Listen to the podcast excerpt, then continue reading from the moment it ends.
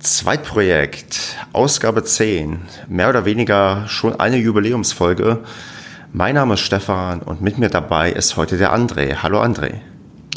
Grüß Gott, ich freue mich wieder dabei zu sein. Genau, mit wieder hast du das richtige Stichwort bereits genannt. Du bist bereits den Leuten bestens bekannt aus ZP003. Damals ging es um nichts, heute geht es um alles und wir werden mal wieder über alles Mögliche reden, was uns so einfällt. Ja, ich bin ähm, bestens vorbereitet für alles und deswegen können wir auch direkt starten. Genau. Und das erste wichtige Thema, was uns alle berührt, ist, glaube ich, na, was heißt, glaube ich, ähm, das ist eher so eine ähm, Allerweltsfloskel. Nein. Gestern haben sich Donald Trump und Wladimir Putin getroffen und nett miteinander geplauscht. Und ich habe mir überlegt, oder schon ganz oft die Frage gestellt, mit wem von beiden würde ich eigentlich lieber plauschen? Also wenn ich jetzt die Möglichkeit hätte, mit einem von beiden, sagen wir mal, ein einstündiges Mittagessen ja, durchzuführen, André, mit wem würdest du eher gemütlich dinieren wollen? Mit Trump oder mit Putin?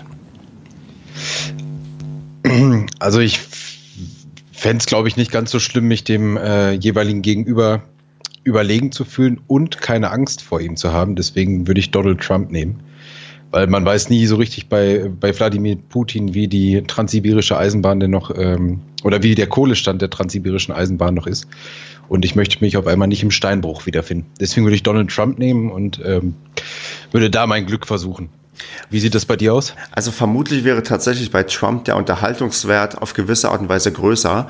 Und ähm, da Trump kein Vollblutpolitiker ist, würde er auch vielleicht irgendwas sagen, was Leute dir normalerweise vielleicht nicht sagen.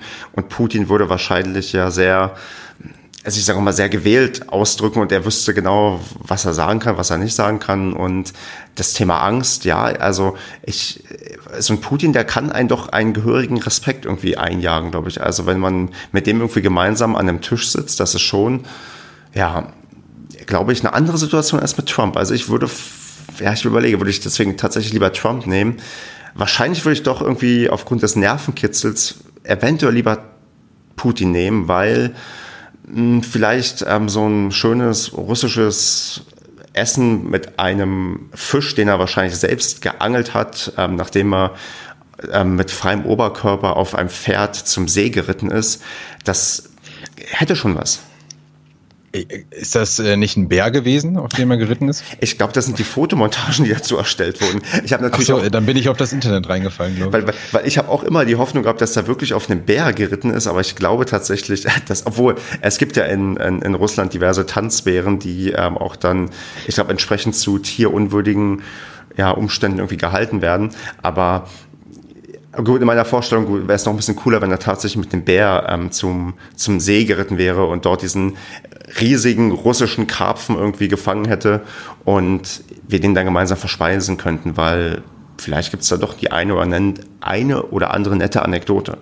Und, also seit ich äh, bei der WM den Bären auf dem Pickup gesehen habe, äh, traue ich äh, Russland eigentlich alles zu, was mit Bären zu tun hat.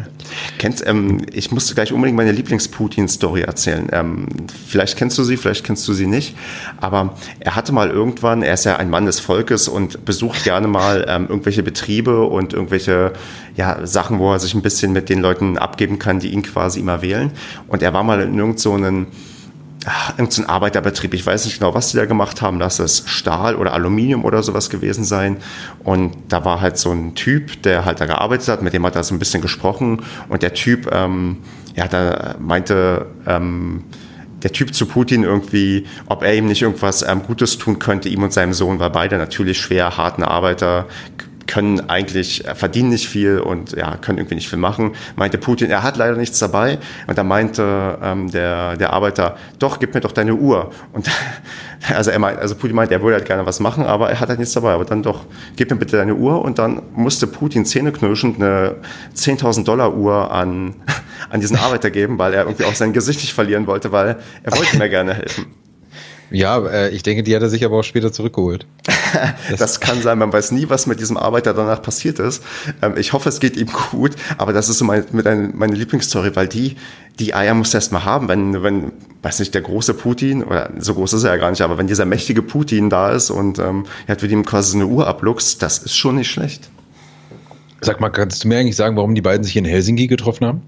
Ja, ich, glaub, ich glaube, das liegt, ich habe gehört, dass Finnland tendenziell gerne neutral ist und auch zu, schon zu Zeiten des Kalten Krieges gerne so dieser, dieser neutrale Vermittler, so vielleicht wie die Schweiz des Nordens irgendwie gespielt hat. Also ich glaube, Finnland sieht sich da in, in der Historie als jemand, der da gerne zwischen zwei größeren Mächten vermitteln möchte. Ah, okay. Ich hatte äh, ja die Befürchtung, dass Trump in Helsinki zufällig ein Hotel hat und das sich dann anbieten würde. Aber ich habe da auch nicht genauer recherchiert. Ich habe das einfach so hingenommen. Ja, also das habe ich nur in der Randnotiz gehört und ja, vielleicht macht es ja auch Sinn, falls, ja, falls, keine Ahnung, falls, falls er wirklich ein Hotel dort hat, man weiß ja nie genau. Ja. Tja, apropos Finnland, ähm, wusstest du, dass Finnisch echt eine Scheißsprache ist, um die zu lernen? Äh, tatsächlich wusste ich das. Allerdings ähm, habe ich das über Umwege erfahren. Also klar, wenn man es liest, dann muss einem das klar sein, aber ich habe es über Umwege erfahren. Ob das allerdings zu 100% stimmt, das äh, wage ich auch mal wieder anzuzweifeln. Aber das ähm, Ungarische ist dem Finnischen wohl irgendwie nachempfunden, beziehungsweise ist das so die, die gleiche Sprachhistorie. Und ich habe mal eine nette Anzeige gesehen. Ich meine, das wäre in Tschechien gewesen für einen Ungarischkurs und dort stand drauf, ähm, lernen Sie Ungarisch, Sie werden keine Erfolge haben und nie wieder glücklich sein. Und da dachte ich, das äh, kommt dem Ganzen schon sehr nah. Und äh, in dem Zuge bin ich auch darauf gekommen, dass das äh, Finnisch wohl ähnlicher Rotz sein muss, zum Lernen zumindest.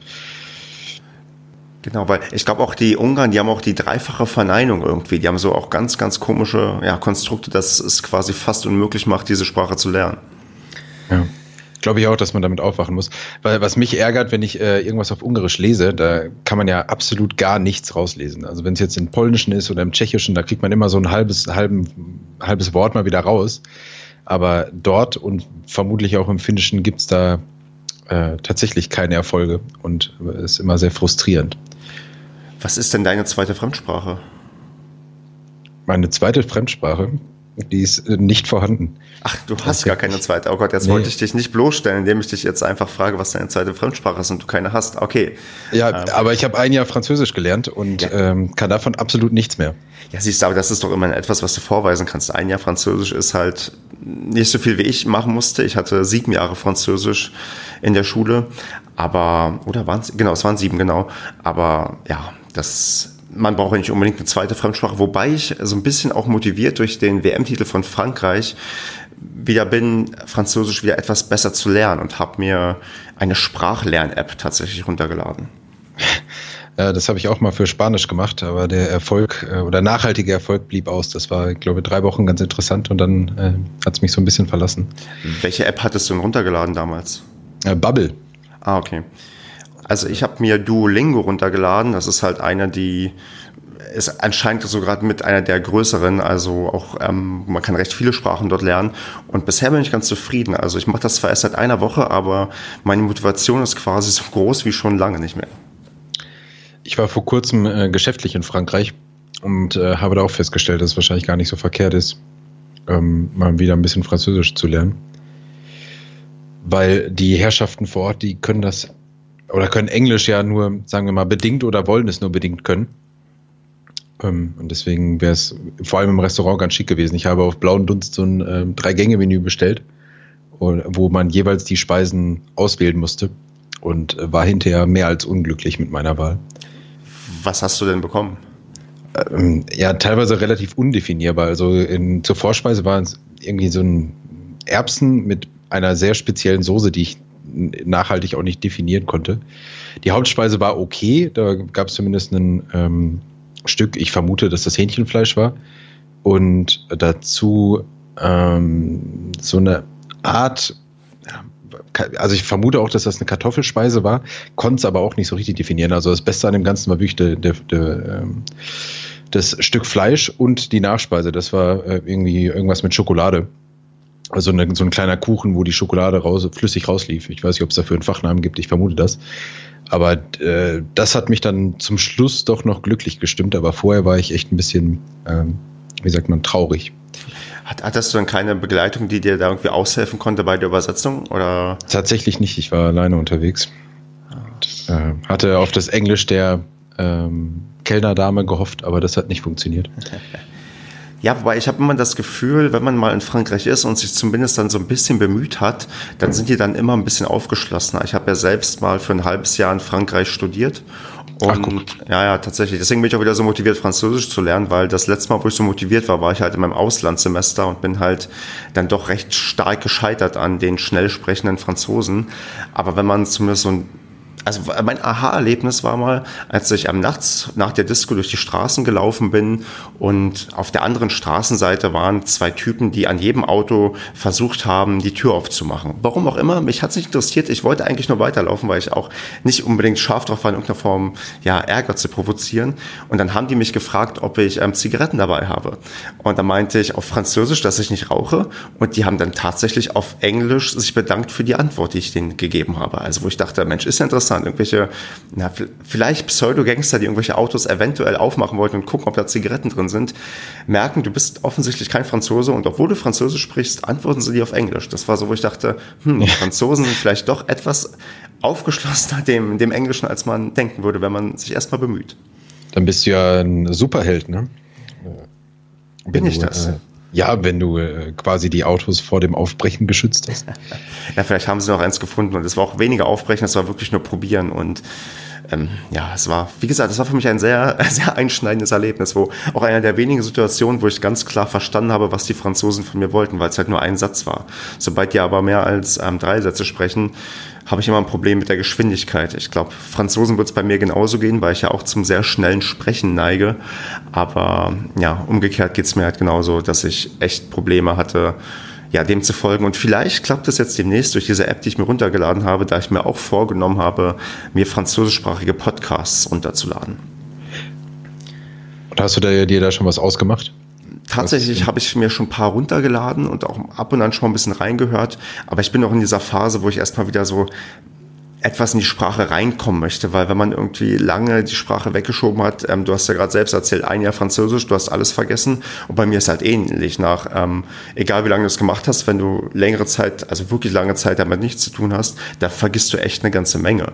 Das kommt zwar dann einigermaßen schnell wieder, das merke ich jetzt bei dem Benutzen der App, aber zum Hören von Podcasts, ja, reicht es noch nicht. Sollten allerdings unsere Hörer ähm, Empfehlungen haben, wie man da vielleicht gut wieder reinkommen kann vom Hörverständnis, bin ich natürlich über jegliche Empfehlung dankbar. Ich meine, da müssen wir natürlich auch jetzt äh, mit gutem Beispiel vorangehen und französischen, äh, französischen Zuschauern äh, Podcast-Empfehlungen in Deutschland geben. Vor allem Zuschauern, wenn es eigentlich Zuhörer sind.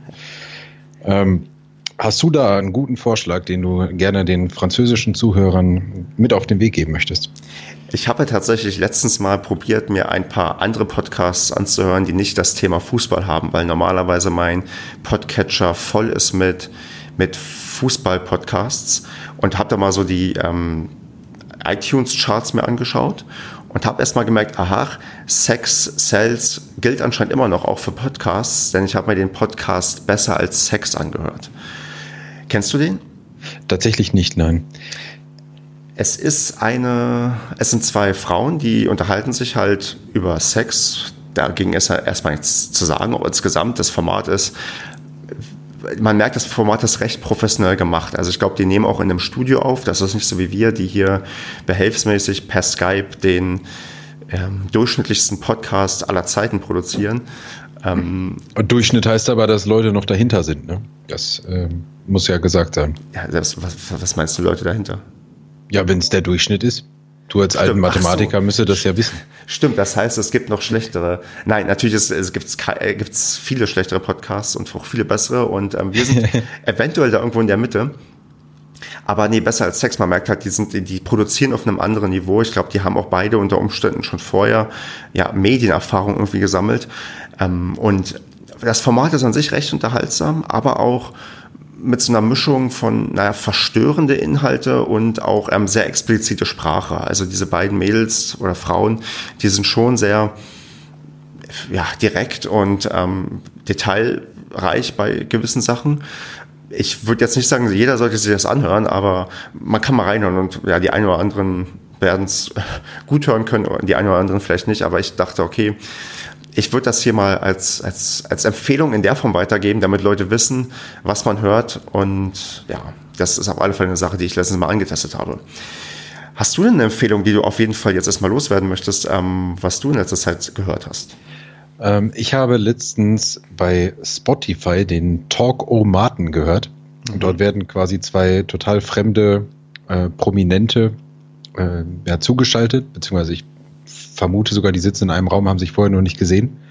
Und ähm, die müssen sich dann erstmal gegenseitig kennenlernen, falls sie sich nicht kennen. Und dann äh, alle, weiß ich nicht, zwei, drei Minuten wechselt dieser Talk-O-Mat eben das Thema, äh, über das gesprochen wird. Das fand ich eigentlich ganz spannend. Wobei ähm, da bei einer Folge Cordula Stratmann dabei war und das fand ich doch äh, nicht so spannend.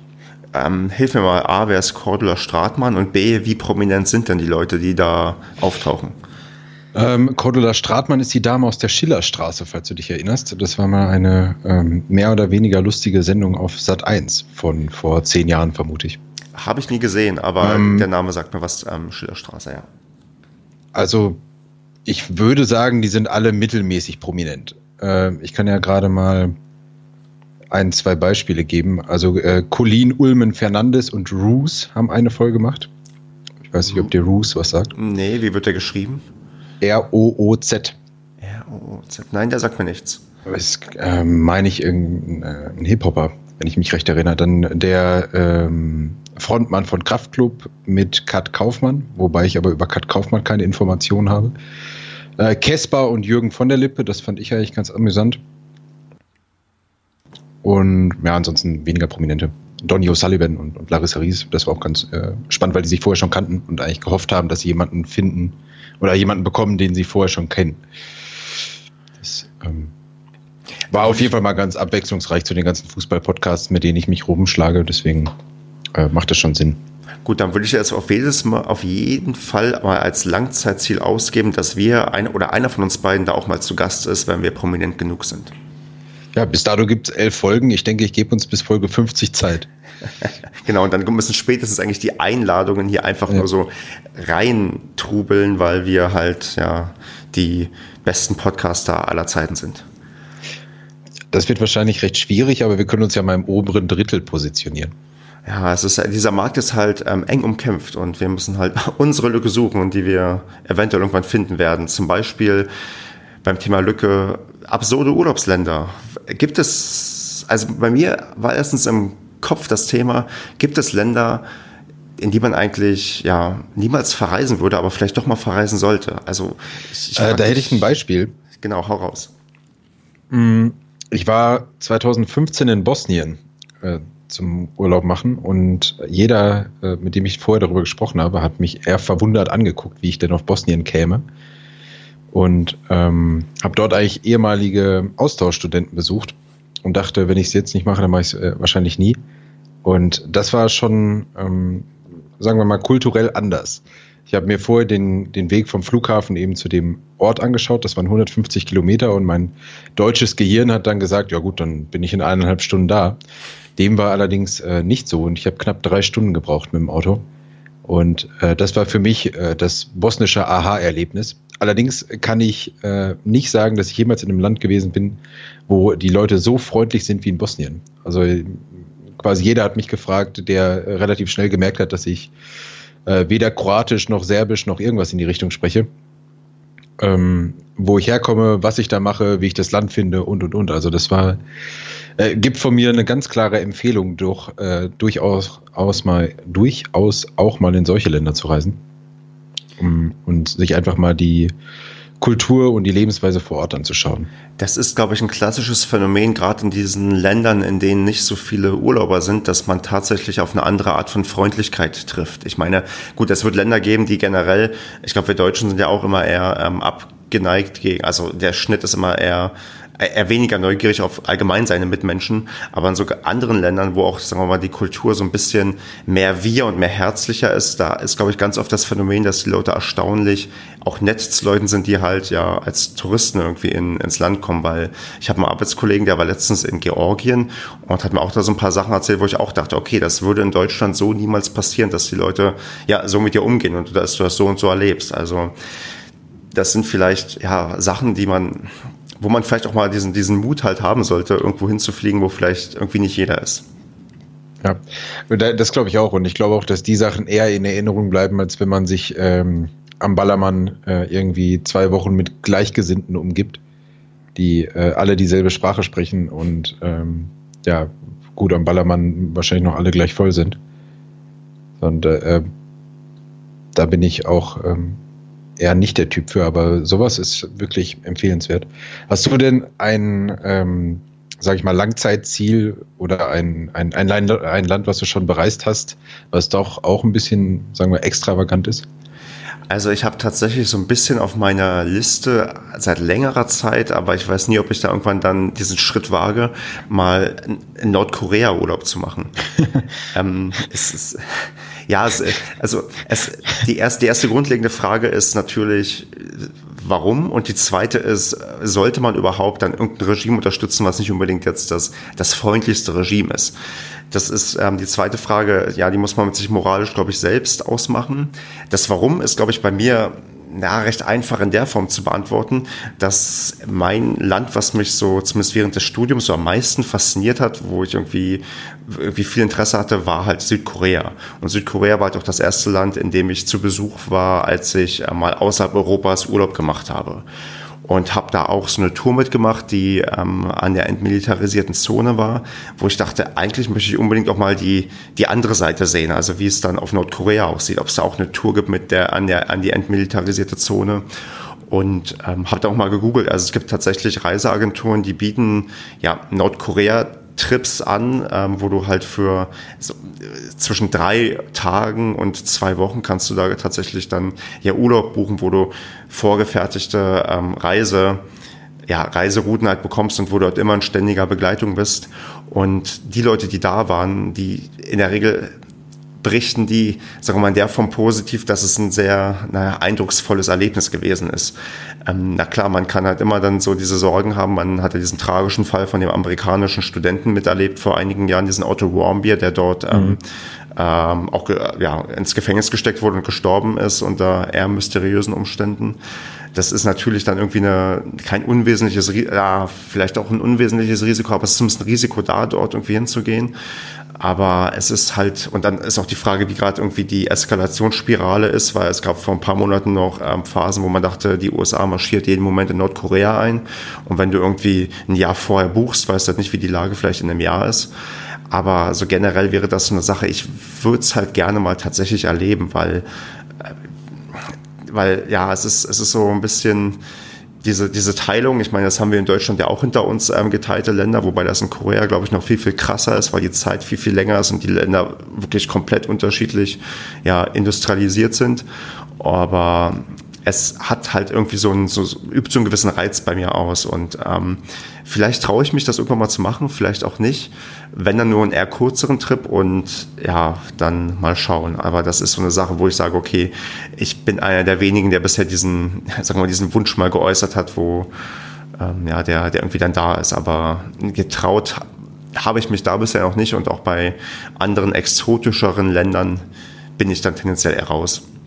Ja, äh, ähnlich sehe ich das auch. Also Nordkorea, allein das mal mit den eigenen Augen zu sehen, was denn da über die großen Bildschirme in der Innenstadt ähm, für Propaganda läuft und wie die Leute tatsächlich drauf sind.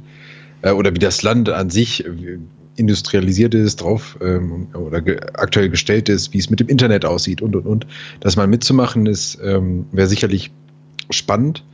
Aber ich glaube auch bei mir überwiegt das Risiko, einfach nicht wiederzukommen weil äh, aus kann ja einen dummen Zufall geben und auf einmal ähm, kommen die da auf den Trichter, dich lieber mal da zu behalten.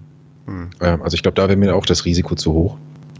Da äh, würde ich mich dann wahrscheinlich eher für die Diktatur Light entscheiden und äh, nach China oder ähnliches fliegen. Hm. Ja, also Urlaub. Sonst, ich habe letztens einen Artikel über Weißrussland gelesen, weil ich gegoogelt habe nach ähm, einfach so aus Interesse Weißrussland Urlaub und da gibt es irgendwo ein, ich habe erstes oder zweites Suchergebnis, ein Reisebericht von einer Person, die sich das auch gedacht hat und halt in Weißrussland war und der Artikel eigentlich nur davon handelt, dass sie alle bemitleidet haben, dass sie in Weißrussland Urlaub macht, weil ja kein Mensch in Weißrussland Urlaub macht. Ja, ja das ist natürlich traurig für Weißrussland und äh, dann vermutlich auch trauriges äh, Touristenerlebnis, wenn man nur bemitleidet wird für seine Wahl. Tja, bedingte Weiterempfehlung. Ja, ja, ja. Ja, ich habe hier auf meiner Liste noch das Land Albanien stehen, weil ich noch eine ähm, Fun-Fact-Story loswerden möchte. Denn Albanien, ich weiß nicht, ob du das wusstest, aber Albanien hatte mal einen einigermaßen äh, durchgeknallten Präsidenten oder zumindest Staatsoberhaupt, der eigentlich ganz Albanien mit Bunker ausgestattet hat der hat halt ähm, wahnsinnige Angst gehabt vor dem ähm, nuklearen Fegefeuer und dem Inferno und dem Kalten Krieg, dass irgendwann alles ähm, vorbeigeht und hat quasi in Albanien, also ich glaube, auf einen Menschen kamen da zeitweise mehr als ein Bunker. Also das, das waren wirklich, also auch so teilweise so anscheinend kleinere Ein-Mann-Bunker, aber auch größere. Ähm, das, man, soll, man sollte sich mal den Wikipedia-Artikel durchlesen zum Thema Albanien und Bunker, weil ähm, das ist einigermaßen irre, weil ja der anscheinend nicht, ähm, also nicht wenig Angst hatte vor dem, vor dem also, Atomkrieg. Also, man, man, kann ihm aber nicht nachsagen, dass er nicht zum Wohle des Volkes gehandelt hat. Ne? Das, äh, das, das, das ist richtig.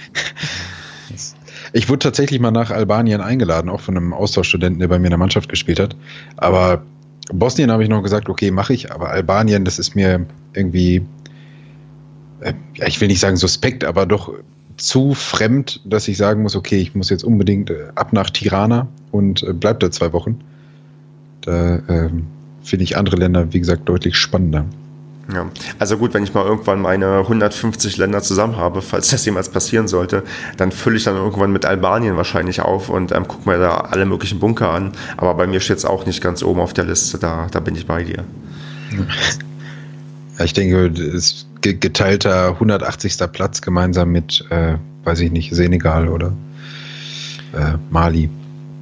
Ja, richtig. Ja, Mali ist glaube ich, sowieso gerade kein ähm, gutes Pflaster. Da ist ja auch ähm, die Bundeswehr aktuell im Einsatz und Mali ist, glaube ich, gerade eines der, der anstrengenderen Auslandseinsätze, die du haben kannst.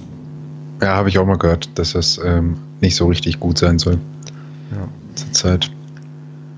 Eine Freundin, beziehungsweise eher eine Arbeitskollegin äh, von mir, die war im Oman letztes Jahr. Das fand ich auch sehr spannend, wie sie auf die Idee gekommen ist.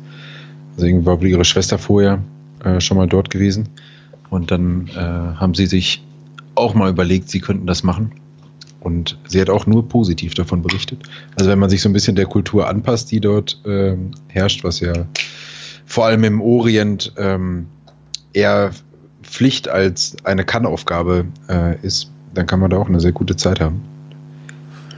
Ja, es ist, es ist halt faszinierend, wie viele interessante Orte es dann am Ende irgendwie doch gibt, ähm, die man vielleicht ja irgendwann mal sehen möchte, wenn man bloß mehr Zeit und Geld hätte. Ja, das äh, ist es wohl.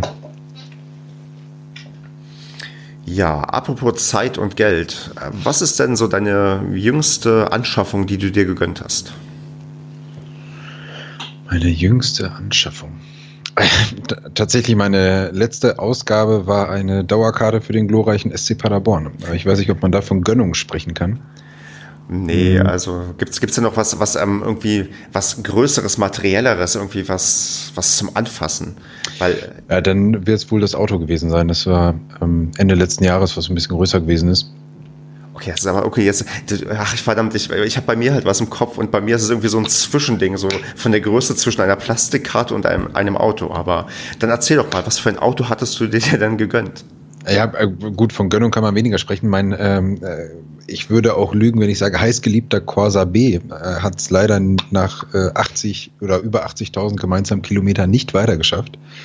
Äh, hat mich aber trotzdem gut durchs Studium gebracht und jetzt fahre ich einen Hyundai i30. Also äh, kannst gerne von Gönnen sprechen, aber ich denke, das ist äh, noch durchaus in der Vorstufe zur Gönnung.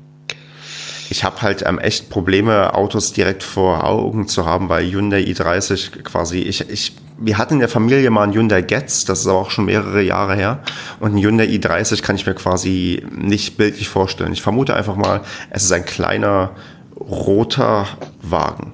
Es ist ein schwarzer Kombi. Oder so. Siehst du, man sieht, ich habe bei Autos absolut keine Ahnung. Und selbst wenn ich mir eins kaufen würde, wüsste ich gar nicht, was ich mir. Ja, doch, ich hätte gerne vielleicht ein Oldtimer Cabrio, so als, ähm, als, als ähm, schick Ausfahrauto, aber an sich hätte ich. das ist ja natürlich nur echt mit äh, Fahrerhandschuhen und einer äh, extravaganten Kopfbedeckung. Richtig, das, genau. Das muss klar sein, das muss im Preis inklusive sein. Ich glaube, das kann man sich dann auch leisten, wenn man sich einen, einen schönen Oldtimer besorgen kann. Das denke ich auch. Welche Investition hattest du denn im Kopf? Bei mir, ich habe mir tatsächlich letztens einen Rucksack gekauft. Wow. Und zwar. Ich, Dreh durch. ja, ich bin, ich bin ja total fasziniert, weil ich habe irgendwann mal ähm, einfach mal so aus Langeweile gegoogelt, Weltreise mit Handgepäck. Und ähm, da gibt's immer richtig geile Blogartikel, wo dir Leute beschreiben, wie du dein Zeug effektiv packen kannst und mit welchem ja, mit welchem Rucksack du das am besten machst und ja, wie du am besten irgendwie ja, mit Handgepäck quasi durch die ganze Welt kommen kannst, egal ob Winter oder Sommer, dass du immer genug dabei hast. Und das fand ich echt faszinierend und dachte, hm, ich habe aktuell zwar einen Rollkoffer, den ich auch sehr stark beanspruche, weil ich ja sehr oft unterwegs bin und dachte, Mensch, so eigentlich bin ich aus dem Rucksackalter so ein bisschen raus und oft ähm, lässt mein Outfit auch im Rucksack nicht so richtig zu. Das passt irgendwie nicht so ganz richtig. Aber ich dachte, ach, was soll's, versuch's es mal. Demnächst bin ich im Urlaub, darf nur mit Handgepäck reisen, weil ich irgendeine Billig-Airline mir besorgt habe und dachte, gut, holst du jetzt mal einen vernünftigen Rucksack, der dafür sorgen kann, dass ich jetzt alles nur mit Handgepäck machen kann und auch die Wochenendpendelei, die ich betreibe, auch halt entsprechend mit Handgepäck machen kann. Und bin jetzt mit Rucksack unterwegs und bin zumindest von meiner, von dem einen Weg, den ich bisher zurückgelegt habe und wo ich meinen Rucksack gepackt habe, doch recht überzeugt und glaube, dass das eine der besseren Entscheidungen der letzten Wochen von mir war. Also, du könntest den Rucksack wahrscheinlich auch verkaufen, ne? Das wäre, äh, das war ja eine Lobpreisung für einen Rucksack. Ich kann mich währenddessen nicht mal erinnern, wann ich das letzte Mal einen Rucksack getragen habe, weil ich ebenfalls überwiegend nur mit Rollkoffer unterwegs bin, wenn ich äh, am Wochenende unterwegs bin oder irgendwie geschäftlich. Aber jetzt bin ich drauf und dran, gleich mal nach Rucksäcken zu googeln. Ja, ich werde, ähm, ich weiß noch nicht, ob ich schon so weit bin, hier den Namen zu nennen und nicht, dass das hier sofort als ähm, Schleichwerbung ausgelegt wird, weil ich hörte, dass in letzter Zeit einflussreiche Influencer abgemahnt werden wegen nicht gekennzeichneter Werbung und da wir wahrscheinlich mindestens so einflussreich sind wie Dagi Bigi, ähm, bin ich lieber vorsichtig mit dem Nennen von Markennamen, vor allem weil ich den Markennamen gar nicht so richtig kenne. Aber wenn die Leute googeln Weltreise mit Handgepäck, dann werden sie wahrscheinlich denselben Blogartikel finden, den ich auch gelesen habe. Und ähm, ich sage euch, kauft euch von diesem Artikel den erst aufgeführten Rucksack, der dort getestet wird. Gemäß dem Fall, ihr wollt eine äh, Weltreise mit Handgepäck machen. Oder ihr seid viel unterwegs und wollt vom Rollkoffer loskommen. Denn ich, wie du ja gerade meintest, du bist ja auch viel unterwegs. Und ähm, ein Rollkoffer ist da wahrscheinlich oft praktischer, weil man halt wenig Gewicht tragen muss, oder? Ja, das ist, glaube ich, auch der einzige Vorteil. Wenn man allerdings noch irgendwie ähm, ja, Kleinigkeiten verstauen möchte, dann finde ich nun den Koffer eher immer lästig. Dass man den komplett aufmachen muss, was bei einem Rucksack mit mehreren Fächern wahrscheinlich deutlicher Vorteil ist. Würde ich jetzt mal tippen. Sind denn solche Reisen für dich denn, wenn du so auch beruflich unterwegs bist, ähm, eine willkommene Abwechslung oder eher so ein lästiges Übel? Ähm, ja, tatsächlich sogar teils, teils. Ne? Ich, im, Im Moment bin ich relativ viel in Europa unterwegs. Das heißt, ich sehe auch mal Ecken, in denen ich vorher nicht war. Das finde ich dann schon immer sehr spannend. Jetzt in der, in der nächsten Woche äh, bin ich direkt in Budapest. Äh, und das könnte deutlich schlimmer sein, denke ich. Wenn man da abends ein bisschen durch die Stadt schlendern kann und mal rechts und links gucken und äh, das Ganze eben nicht als Urlaub funktioniert, sondern einfach nur als ich bin mal abends unterwegs, obwohl ich den ganzen Tag eben gearbeitet habe. Das finde ich dann schon wirklich spannend. Wenn es jetzt aber darum geht, dass ich irgendwie zum vierten, fünften Mal und dann bestenfalls im Winter äh, in denselben Ort fliege oder fahre, äh, beziehungsweise ich war letztes Jahr eine Woche lang in Gotha. Das hat man auch am, am ersten Abend dann satt gesehen. Das heißt, dann empfinde ich das schon als lästig. Wenn es aber so in andere Länder geht, dann finde ich das eigentlich ganz gut. Und auf jeden Fall auch spannend, weil man eben ähm, auch mal die Arbeitsweise anderer äh, Länder kennenlernt. Erfüllen sich dabei viele Klischees, wenn man so in anderen Ländern unterwegs ist, oder ist man manchmal überrascht, wie, ähm, wie dann doch woanders gearbeitet wird? Mm, ja, ich glaube, dass an jedem Klischee ist irgendwie was Wahres dran und äh, ich denke, so ist es auch im Moment. Also ich war eben im letzten Jahr auch in Norditalien, in der Nähe von Verona. Und die haben sich auch stumpf in der Mittagspause erstmal eine Flasche Wein in den Kopf geknallt. Irgendwie mit drei Leuten. Und das ist dann eher nicht meine Vorstellung von Arbeiten, aber man will ja auch nicht unhöflich sein, also habe ich dementsprechend auch mal ein Glas Wein in der Mittagspause getrunken, was für mich irgendwie so richtig absurd war. Aber die Herrschaften haben dann auch irgendwie eineinhalb, zwei Stunden Mittagspause gemacht, was ebenfalls für mich völlig surreal ist. Aber ist auf jeden Fall mal was anderes. Und für eine bis zwei, drei Wochen, da kann man das auch durchaus mal machen. Ja, ich überlege gerade, ich bin ähm, dienstlich in der Regel nur in Deutschland unterwegs und auch oft eigentlich eher zu Weiterbildungen und Fortbildungen. Und ähm, das sind tatsächlich immer recht gelungene Abwechslungen, weil man halt irgendwie viel von irgendwie anderen, ja, Leuten aus der Branche irgendwie ja mitnimmt und die irgendwie kennenlernt und ähm, gleichzeitig dabei nicht, sagen wir mal, in diesem Arbeitsmodus ist, dass man irgendwie irgendwelchen Output hundertprozentig schaffen muss, sondern dann tendenziell eher nur da ist, sich vielleicht so ein, zwei, drei, vier, fünf Vorträge anhört, aber eigentlich dann doch eher vielleicht, also ich, bei mir ist häufiger dann der soziale Charakter, der dann im Vordergrund steht, weil das manchmal doch sehr praktisch ist, dann irgendwie Leute kennenzulernen, sich sein, genau, Networking zu betreiben, so wie man ja heutzutage sagt. Ähm, das ist tatsächlich eine Sache, die ich hin und wieder ganz gerne mache. Ja, man kommt ja auch nicht um ähm, ohne Werbung an Podcast-Zuhörer. Deswegen äh, ist das Networken natürlich sehr wichtig. Ganz genau, denn ähm, die meisten. Ich, ich, nehme, ich nehme an, das ist nur, nur aus der äh, Podcast-Maschinerie deine Dienstreisen. Kann mir kaum genau. vorstellen, dass du noch was anderes nebenbei machst. Genau, denn dieser Podcast macht mich schon so oder so reich und, ähm, ja. und dann durch diese, diesen unzähligen Podcast-Conventions, ähm, auf denen ich bin und ähm, fürs, fürs Zweitprojekt ähm, Fördermittel einstreiche. Ja, das ist, ist, ist ein hartes Leben, aber ich, ich stehe das durch. Ja, ich drücke die Däumchen, dass das auch weiterhin so bleibt. Genau, dass ich dir irgendwann auch mal einen ähm, Lohn bezahlen kann für deine Auftritte hier. Ja, also ich meine, die häufen sich ja doch durchaus jetzt. Äh, Richtig. Da, da muss man irgendwann mal die Hand aufhalten. Genau. Ja, das ist immer, es ist immer, ich, also es ist sehr interessant zu sehen, wie Leute reagieren, wenn man ähm, das Hobby ähm, Podcasting irgendwie angibt, weil halt nicht, A, nicht jeder weiß damit von vornherein was anzufangen und B, ähm, ja, auch nicht jeder, für, nicht für jeden ist es unbedingt etwas. Also das ist ja immer noch eher ein Medium, was auf dem Vormarsch ist, aber irgendwie noch nicht ganz ähm, ja, im Mainstream irgendwie angekommen ist. Und wenn man dann erzählt, ja, man, man spricht in einem Mikrofon mit anderen Leuten und lädt es später hoch, das ist halt gerade auch für, für eine bestimmte Generation vielleicht immer noch eher was, was, was, was Stranges. Also ich bin zwar jetzt nicht uralt, aber ähm, gerade so in unserem Alter, da kommen wir dann häufig, äh, die Prioritäten sind dann nicht mehr Social Media und, und ja, und, und ja, irgendwie Unterhaltung, sondern dann kommt irgendwann Familie und was weiß, und Beruf und was weiß ich alles. Und da hast du keine Zeit, irgendwie nebenbei noch ähm, sowas wie Podcasts für dich zu entdecken. Also ich höre Podcasts tatsächlich auch nur, wenn ich unterwegs bin, also im Auto oder in der Bahn. Ich würde mich jetzt wahrscheinlich auch nicht zu Hause hinsetzen und da äh, stumpf irgendwie eine Stunde äh, irgendwem zuhören. Da hat man ja durchaus was zu tun, aber ich finde, so Auto- oder Bahnfahren ist immer verlorene Zeit, wo man äh, das relativ gut machen kann, um einfach mal auch was anderes zu hören, um nicht seine äh, reguläre Playlist bei, bei Spotify zum Beispiel einfach durchzuhören, sondern da kann man auch mal ein bisschen schmunzeln, ein bisschen lachen. Das finde ich dann äh, eher zeitvertreibender, als einfach stumpf Musik zu hören. Deswegen glaube ich, das wird sich durchsetzen.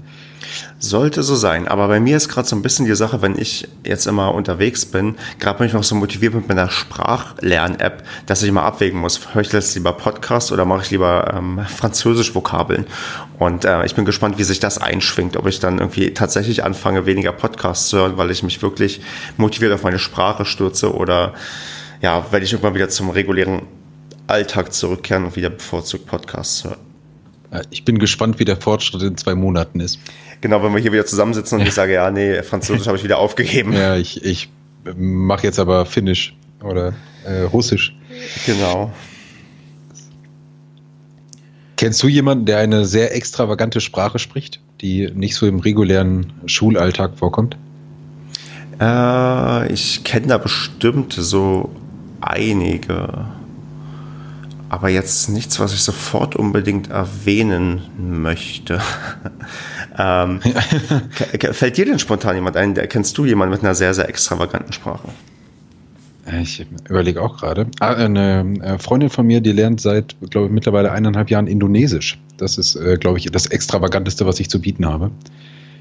Aber sie äh, ist auch immer noch bei der Sache und ist auch ähm, äh, glaube ich, jetzt im Begriff, im August nach Indonesien zu fliegen für vier, fünf Wochen. Und da wird sich zeigen, wie der Fortschritt denn tatsächlich gelaufen ist. ob, ja, das, ob, ob, sich das gelohnt hat, der ganze Effort. Ja. Ein Freund von mir ähm, spricht auf einem recht angemessenen Niveau, glaube ich, Japanisch. Also der kann sich ähm, inzwischen sehr, sehr gut ja, mit Leuten unterhalten auf einem einigermaßen vernünftigen Niveau. Also die Leute verstehen ihn, er kann sich ausdrücken. Also doch, der hat ähm, recht lange und intensiv Japanisch gelernt, ich glaube seit dem Abitur. Und ähm, ist auch öfters in Japan, hat auch so durch, ja, durch Uni so auch irgendwelche Tandepartner im Japanischen und so gehabt. Der kann das auf einem, so wie ich das mitbekomme, auf einem recht vernünftigen Niveau. Aber das ist halt dann immer so eine Sache, das ist ja das Problem. Wenn du eine Sprache lernen willst, musst du halt wirklich drin eintauchen und ähm, ja. ja auch wirklich dann eine Menge Arbeit hineinstecken und auch Ausdauer beweisen. Und ich wünschte, irgendwer könnte mir da irgendein Rezept an die Hand geben, wie man das auch wirklich ja, vernünftig durchsteht und auch ja, so lange macht, dass man wirklich mal äh, das Niveau erreicht, was man vielleicht gerne hätte. Ja, ich glaube, am besten ist es halt, wenn man tatsächlich vor Ort ähm, die Sprache spricht. Weil, ja, das ist ja klar kann man das so in seinem eigenen Kämmerchen machen, aber äh, ob das richtig fördernd ist dann oder, oder fordernd, dass man auf einem angemessenen Niveau irgendwann spricht, das wage ich dann anzuzweifeln. Das ist ja das Ding. Vor Ort ist bei mir schon mal schief gegangen, wobei ich halt auch glaube, dass ein halbes Jahr zu kurz bei mir war. Wäre ich ein Jahr da gewesen, hätte sich das vielleicht auch noch ein bisschen anders entwickelt. Ja, das wahrscheinlich. Also ich beneide alle Leute, die äh, nach dem äh, Abi irgendwo für ein Jahr hingereist sind und diese Sprache jetzt nahezu perfekt sprechen. Das ist ähm, tatsächlich nicht verkehrt. Ja, gut.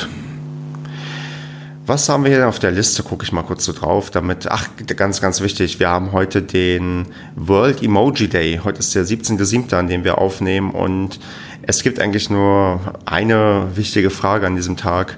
Was ist dein Lieblings-Emoji?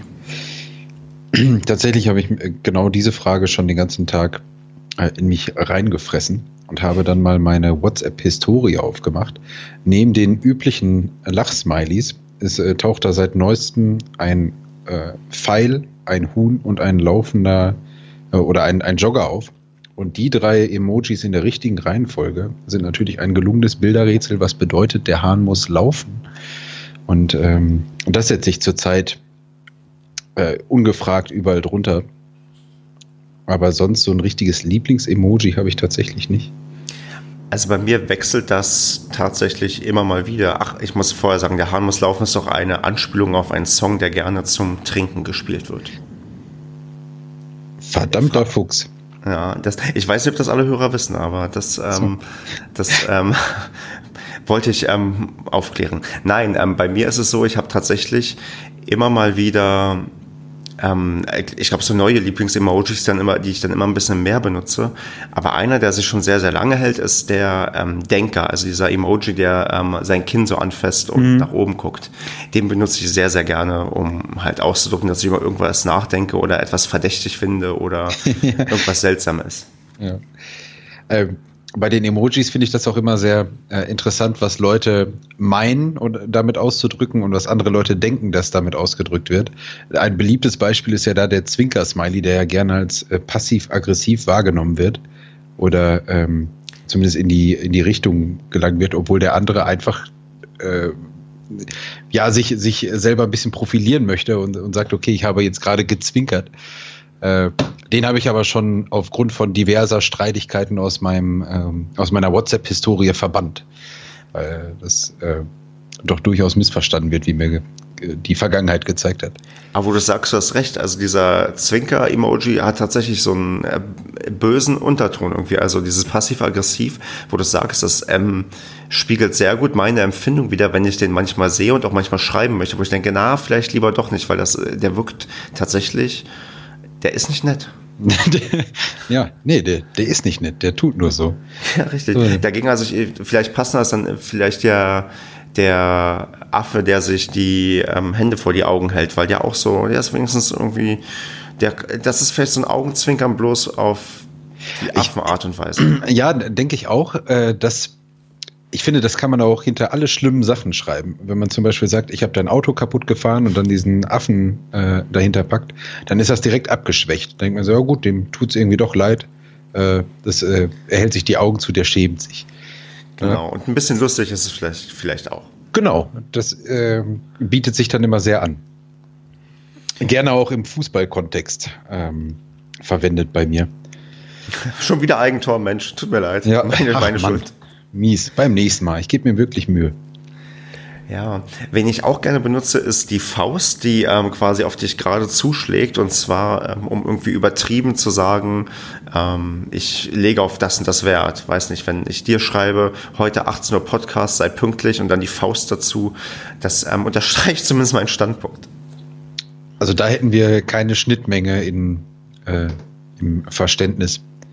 Also die, äh, die Faust ist für mich äh, eher so, ich äh, weiß, wie, wie sagt man das? Wenn man die beiden Fäuste aneinander schlägt, zwei Personen, das gibt doch bestimmt Namen Die, dafür. die Brofist. Die Brofist natürlich. Wie konnte ich das äh, nicht auf dem Schirm haben? Ich denke eher, das ist so gemeint. Allerdings äh, habe Aber ich nee, auch das ist ja, das, aber es gibt doch die seitliche Faust, die gibt's ja tatsächlich, aber ich meine die Faust, die gerade ausschlägt. Oh, Momentchen.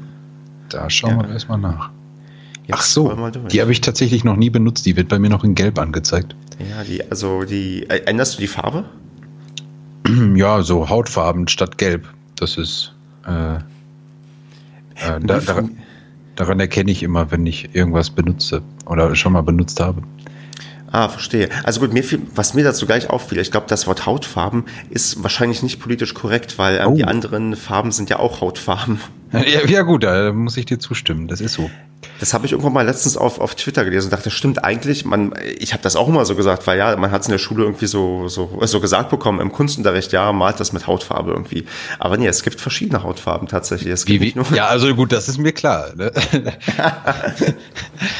Das habe ich schon mal mitbekommen. Aber wie ist denn der politisch korrekte Begriff dafür, dass ich dann die äh, doch durchaus mitteleuropäische Hautfarbe nehme?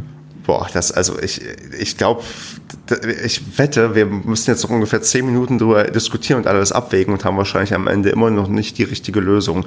Vielleicht müssen unsere klugen Zuhörer mal sagen, was halt die korrekte Bezeichnung ist für, ja, kann man, äh, kann man die weiße Faust sagen? Oh, Ja, das klingt ja aber schnell ob so- Das, Klingt schnell aus einer Nazi-Vereinigung, die irgendwie ähm, Ja. sich, sich für, weiß ich nicht, was einsetzt. Nee, das, ich, ich glaube, die, die weiße Faust, ich traue mich gar nicht, das zu googeln, das, das nee, ich, lieber. ich möchte das, glaube ich, auch nicht. Okay. ähm, nee. benutzt, äh, benutzt öfters die Faust bei ähm, WhatsApp und Ich ähm, äh, schreib's mir hinter die Ohren. ähm, be benutzt du noch andere Hände bei den Emojis, die ja ähm, irgendwas anzeigen? Äh, denn, Also ich habe gerne den, den erhobenen Zeigefinger, auch wenn ich ja irgendwie besserwisserisch ähm, dastehen möchte. ja, äh, ich glaube, da bin ich komplett raus. Also ich äh, benutze nahezu gar nichts davon. Na gut, dann was war denn die letzte Flagge, die du benutzt hast? Äh, Fußball-WM und ähm, Nee, tatsächlich nicht, aber die letzte Flagge, die ich benutzt habe, war die von Kuba. Weil äh, ein, ein guter Freund von mir, der hat sich äh, am Wochenende doch durchaus den ein oder anderen Kuba Libre gegönnt und da dachte ich, könnte ich doch ein gutes Flaggenspiel draus machen. ähm, was ähm, gehört ja zum Kuba Libre Emoji Salat noch dazu, außer die Ta Kuba-Flagge? tatsächlich nur die Kuba-Flagge, weil äh, Abkur Abkürzung von Kuba Libre muss natürlich Kuba sein. Ja gut, hätte er sagen können, dass das Libre irgendwie auch noch mit einbringen Ja, da, da habe ich mich noch nicht näher eingelesen. Äh, Die Kuba-Flagge, die habe ich in äh, akribischer Kleinarbeit da rausgesucht, weil da, es gibt ja mittlerweile bei WhatsApp äh, doch durchaus sehr viele Flaggen. Da musste ich dreimal durchscrollen, bis ich sie gefunden habe. Aber die sind, soweit ich weiß, alphabetisch sortiert, zumindest auf dem iPhone. Ähm, das würde mich natürlich jetzt treffen. Wobei ich nicht weiß, ob es die englische oder deutsche alphabetische Reihenfolge ist, aber das könnte man im Zweifelsfall ja auch schnell sehen, ob ja Deutschland vor Ah, es, nach. es geht Finnland zumindest ist. mit Afghanistan, äh, Albanien, Algerien los. Ah, dann kommt schon Also es- Andorra. So heißt es aber wahrscheinlich auch im Englischen. Ja, ja, ja, und dann äh, ist aber in der zweiten Reihe auch schon Österreich. Also wird es wohl Okay. dann über Austria laufen.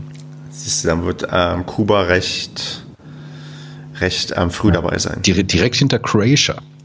Okay, hätte ich das gewusst, dann hätte ich gar nicht suchen müssen. Ich für die dachte, die Zukunft werden einfach stumpf äh, hintereinander gepackt nach ähm, Erscheinungsdatum.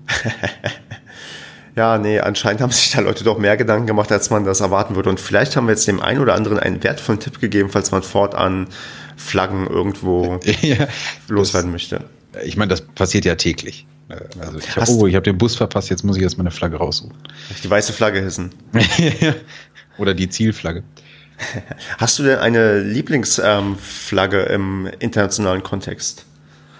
Hm, ich glaube, ich finde die Flagge von Nepal am besten, weil die einfach anders ist.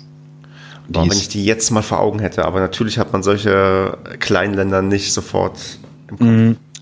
Ja, also die ähm, reguläre Flaggen sind ja rechteckig, zumindest, äh, oder, oder wie bei der Schweiz viereckig, aber die von Nepal, die hat so zwei Zacken quasi. Also die ist oh. sehr speziell. Ja, ich habe gerade gegoogelt und ähm, bin ein bisschen erstaunt. Ja, die sieht echt interessant aus. Und äh, was ist deine Lieblingsflagge im, im Flaggenkontext?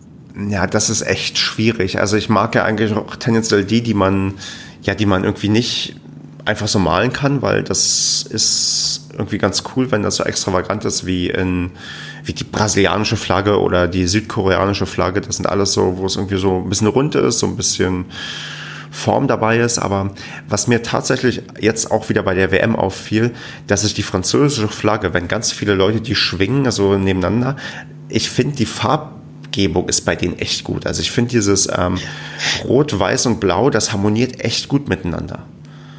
Also das ist das heißt, du kannst dich ebenfalls an den äh, Russen und an den Niederländern nicht satt sehen. Da habe ich wiederum das Problem, dass die, ich glaube, die, ähm, das sind dann Querstreifen, genau, die Querstreifen gefallen mir nicht. Ich glaube, Längsstreifen, diese breiteren Längsstreifen, die sind, ähm, ich wette, die, die sind im goldenen Schnitt oder so angeordnet bei der, bei der Frankreich-Flagge, weil da sieht das viel, viel, also er sieht irgendwie harmonischer und besser aus. Ich weiß auch nicht, irgendwie entspricht das meinem ähm, ästhetischen Empfinden von einer schönen, schönen Flagge, die geschwungen wird. Vielleicht kommt noch hinzu, dass die Franzosen eine recht schön klingende Nationalhymne haben. Wobei, nee, die Russen haben das auch. Ich finde ja, die Russen haben mit, also von der Melodie mit die besten Nationalhymne, die es gibt. Also ich fand ähm, früher, wenn ich die Olympischen Spiele verfolgt habe, habe ich mich immer gefreut, wenn die Amerikaner gewonnen haben, weil ich die Hymne eigentlich ganz gut vom Klang finde. Oder mhm. beziehungsweise die US-Amerikaner, um das äh, richtig auszudrücken. Oder die Italiener bei der Formel 1, wenn äh, hier Michael Schumacher mit Ferrari gewonnen hat.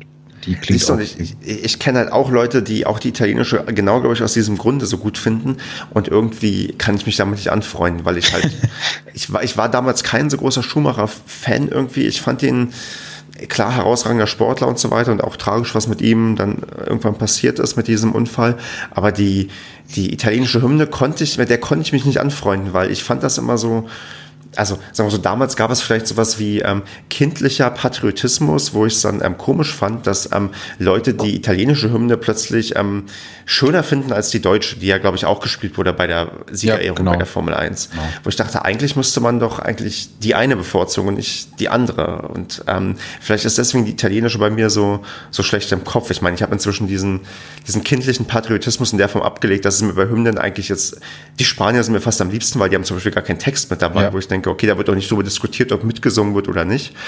Aber ja, deswegen die italienische, mit der komme ich nicht so gut klar. Also da bin ich irgendwie ähm, nicht, nicht, nicht der große Freund von. Oder vielleicht hängt damit auch zusammen, dass ähm, bei der Fußball-WM 2006 Deutschland gegen Italien ausgeschieden ist, wer weiß. Alles hängt damit zusammen. Wahrscheinlich. Also nach Italien fliege ich auch nicht mehr in Urlaub. Das hängt alles damit zusammen. Ja, Italien ist ja tatsächlich das Land, in dem ich bisher am häufigsten Urlaub gemacht habe, obwohl ich gar kein so großer Italien-Fan bin, aber irgendwie. Ich war zweimal dort, glaube ich. Ja, und ich, ich, ich drei oder viermal, also wirklich, wo ich, denk, wo ich dann mich frage, warum eigentlich? Weil es gibt andere Länder, also ich fange lieber nach Frankreich als nach Italien. Aber, In Frankreich ja. habe ich beispielsweise noch nie Urlaub gemacht.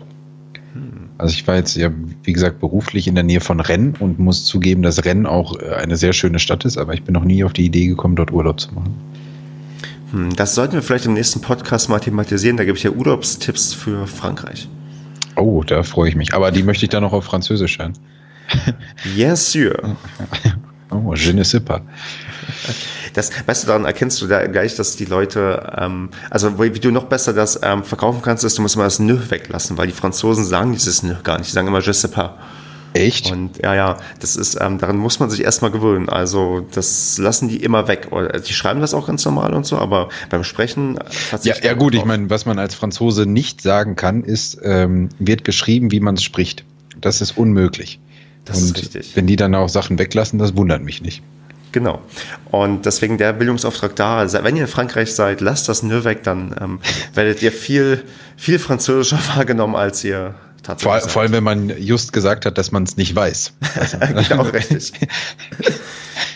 Ja, aber das war auch, das Ding ist, das ist, glaube ich, tatsächlich der beliebteste Satz im Französischunterricht. Also ich, ähm, auch bei uns war er damals der, ja, Satz Nummer eins. Dabei ist die Sprache so toll. Ach. Ja, da kommen wir, glaube ich, nicht mehr überein. Haben wir noch was, ähm, wo wir uns beide auf was Positives einigen können zum Schluss? Oder wollen wir über irgendwas Negatives zum Abschluss reden? Mm. Ich denke, wir könnten das mit einem äh, positiven Thema beenden. Und äh, da hattest du netterweise auf die Liste geschrieben, positive Erfahrungen mit ähm, Kundenhotlines. Und da bin ich ja mal gespannt. Und ähm, ich bin echt ein ähm, bisschen ja, verzweifelt, weil ich äh, weiß nicht, warum ich das ähm, vor langer Zeit hier mal aufgeschrieben habe. ja gut, da gibt es ja wohl kein positives Ereignis. Doch, jetzt fällt es mir wieder ein, wo ich gerade drüber nachgedacht habe. Ich hatte letztens, hatte ich letztens eine positive Erfahrung? Ich überlege. Ähm, ich glaube, auf jeden Fall war die Frau am Telefon sehr nett. Und das ist mir positiv aufgefallen. Aber ich kann vielleicht eine, eine positive Erfahrung mit Kundenservices in, äh, oder mit Kundenhotlines in, in Frankreich erzählen. das, oh Gott, das, also, ah äh, ich, ich bin ja jemand, ich hasse es zu telefonieren, ja. Und jetzt bringen wir noch Telefonieren und auch Französisch sprechen zusammen. Denn ich habe damals, als ich in Frankreich war, wie das so ist, irgendwo ein Konto eröffnet, weil ich irgendwie in Frankreich auf französischen Konto diverse Sachen abwickeln wollte oder musste. Das Problem war, als ich aus Frankreich weggegangen bin, habe ich ähm, versäumt, dieses Konto zu kündigen. Und ähm, dann irgendwann dachte ich, hm, ich muss dieses Konto, glaube ich, kündigen, weil irgendwie mit dem Konto verbunden war, glaube ich, auch eine Hausratversicherung, die ich damals für meinen Studentenwohnheimsplatz irgendwie mit abschließen musste und dachte, ja, okay, bevor da irgendwelche Kosten entstehen, sollte ich mal probieren, dieses scheiß Konto zu kündigen. Und wie ich dann so bin, habe ich es natürlich erstmal per E-Mail probiert, weil per E-Mail konnte ich wenigstens auf Französisch formulieren, ich hätte gerne das und das. Das Problem war, die wollten dann mit mir telefonieren. Und das war halt wirklich eines der schlimmsten Telefonate, die ich je hatte. Weil ich habe die Frau nicht verstanden, die Frau hat mich nicht verstanden. Am Ende haben wir es irgendwie hinbekommen, uns zu einigen, dass wir es dann doch per E-Mail machen. Aber es war wirklich, ähm, gut, die Frau hatte einigermaßen Geduld, weil es, ich konnte dann die ganze Zeit sagen, je sais pas, je sais pas.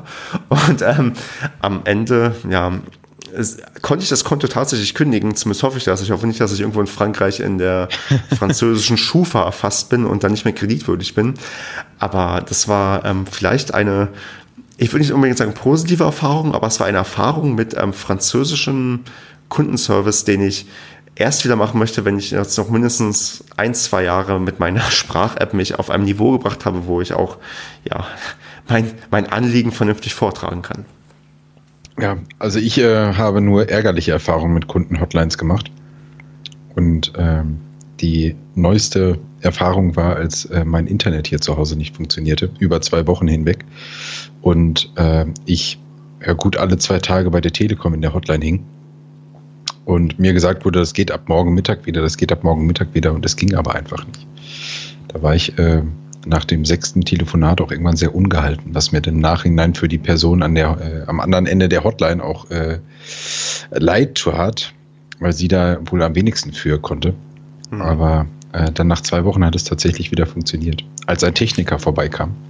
Ja, der wahrscheinlich niemals nötig war, weil sie die ganze Zeit meinten, nein, da, das klappt wieder. Ja, ja, der war nicht mal hier zu Hause, der war nur irgendwo hier in der Umgebung und hat den Verteilerkasten wieder hochgefahren. Das war des Rätsels Lösung. Ach, jetzt sind, jetzt sind wir leider doch wieder mit etwas Negativem geendet, aber ich glaube, bei ähm, Kundenservice-Erfahrung, ähm, Kundenhotlines endet es wahrscheinlich immer so. Aber eine positive Sache kannst du ja sicherlich noch erzählen. Was hast du denn für Erfahrungen beim Shoppen mit deiner Freundin? Beziehungsweise mittlerweile Frau, wenn ich mich nicht äh, irre. Das stimmt, genau. Ich bin, ähm, ich habe nur mal so festgestellt, also das ist, glaube ich, ein generelles Phänomen. Ich wollte fragen, ob du das auch kennst, yep. dass ähm, die Frau möchte gerne einkaufen gehen und man sagt, ja, ich war draußen, was eigentlich das klare Zeichen ist, ich habe eigentlich keine Lust und ähm, bitte beeile dich. Ja, da gibt es im Internet ja auch ähm, sehr gelungene ähm, Fotomontagen, wo man äh, in den Laden reingeht. Was die Frau sieht, sind dann alle Klamotten. Was der Mann sieht, ist nur der kleine Hocker, der hinten links in der Ecke ist, wo man sich dann eben eine Viertelstunde draufsetzen kann. Aber äh, ich mache das auch äußerst ungern. Den hm. Hocker oder draußen warten? Äh, ich finde beides gut, aber ich gehe äußerst ungern mit. Das ist äh, mein Problem, weil ich genau weiß, dass ich dann gerne eher draußen warte oder mich irgendwo hinsetzen möchte. Und das dann wahrscheinlich für beide nicht das ultimative Shopping-Erlebnis ist. Ja, aber das, wie konntest du das Thema jetzt rauspicken, wenn wir über was Positives noch ähm, ja, reden wollen? Das ist. Ich kann hinter die Tüten tragen. So. Und das ist ja durchaus positiv. Genau, denn so ist man der wahre Gentleman und zeigt, dass man doch ein sehr anständiger Mann ist. Genau. Gut, dann würde ich sagen, mit diesem mittelmäßigen Thema beenden wir diesen durchschnittlichen Podcast. Und ich, ja, zehnte Folge. Ich bitte um zehn Sterne bei iTunes. Ähm, wir sind auch bei Spotify neuerdings zu finden. Irgendwo gibt es auch einen Link. Und ich weiß nicht, ob das für Leute irgendwie von Relevanz ist, aber abonniert uns überall, ladet uns überall runter, empfehlt uns weiter, folgt dem Zweitprojekt Twitter-Account, folgt dem André. Wie hieß du nochmal auf Twitter? André2907. Ähm, vielleicht je mehr dir folgen, desto mehr wirst du auch twittern, weil ich weiß gar nicht, so viel twitterst du wahrscheinlich nicht.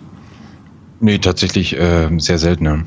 Genau, aber es kommt dann mit dem ähm, Berühmtheitsstatus. Wenn wir erstmal 2000 Hörer haben, dann. Ja, dann kann ich mich vor lauter Twitter-Fame wahrscheinlich kaum retten. Ganz genau. Und dann, genau. Und, und wenn euch das gefallen hat, gebt uns Feedback. Wenn es euch nicht gefallen hat, dann ach, weiß ich nicht, ob wir dann Feedback haben wollen. Das Wetter ist so schön, wir sollten uns nicht gegenseitig die Laune verderben durch schlechtes Feedback. Kommt darauf an, wie gemein das ist, würde ich sagen. Genau, wenn es irgendwas Fundiertes ist, was Berechtigtes ist, oder wenn ihr uns sagen könnt, ja, wie, wie man die nicht gelbe Faust eines Mitteleuropäers bei den Emojis bezeichnen kann, dann ähm, haben wir, glaube ich, dann sind wir auch sehr dankbar darüber. Und wenn ihr uns absurde Urlaubsempfehlungen geben könnt, wo ihr vielleicht schon mal wart, das wäre, glaube ich, auch ähm, der Aufruf, den wir hiermit starten. Sagt uns lieber, wo sollte man unbedingt mal Urlaub machen, wo man normalerweise nicht hingehen würde und am Ende positiv überrascht ist. Bin ich bei dir. Gut, dann haben wir es doch. Dann, André, wünsche ich dir ein, noch eine entspannte Woche. Hab noch einen schönen Abend und ja, bis zum nächsten Mal. Gleichfalls. Bis dann.